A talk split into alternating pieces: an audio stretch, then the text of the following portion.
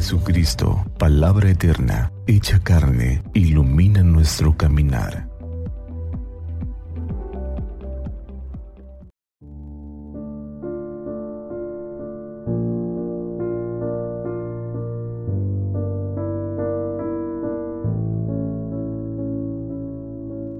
Viernes 10 de junio.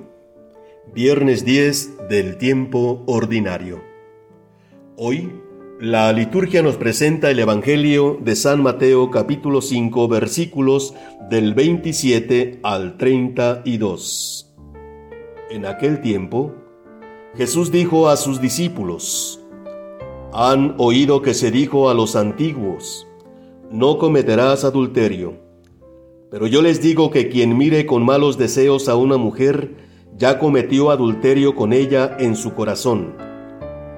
Por eso, si tu ojo derecho es para ti ocasión de pecado, arráncatelo y tíralo lejos, porque más te vale perder una parte de tu cuerpo y no que todo él sea arrojado al lugar de castigo. Y si tu mano derecha es para ti ocasión de pecado, córtatela y arrójala lejos de ti, porque más te vale perder una parte de tu cuerpo y no que todo él sea arrojado al lugar de castigo. También se dijo antes, el que se divorcie, que le dé a su mujer un certificado de divorcio. Pero yo les digo que el que se divorcia, salvo el caso de que vivan en unión ilegítima, expone a su mujer al adulterio, y el que se casa con una divorciada comete adulterio. Palabra del Señor. Adulterio es una palabra que viene de un verbo de la lengua latina que significa alterar fuertemente, contaminar, cambiando la naturaleza de algo, corromperlo, falsificar. Por otra parte, el término divorcio también viene del latín. Se compone de dos términos, separación y volver o dar vuelta. El significado entonces es volverle la espalda al otro. Jesús, en el Evangelio de San Mateo, va enseñando que no es el cumplimiento externo de los mandamientos lo que trae paz, sino aquello que se vive en el interior, en el corazón. Pide revisar cuidadosamente lo que hay en el corazón.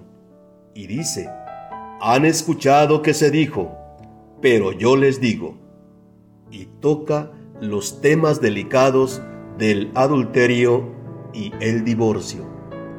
Dos realidades que van contra el amor de los esposos, ese amor que quiere Dios, ese amor que procede de Dios. El amor no puede ser adulterado.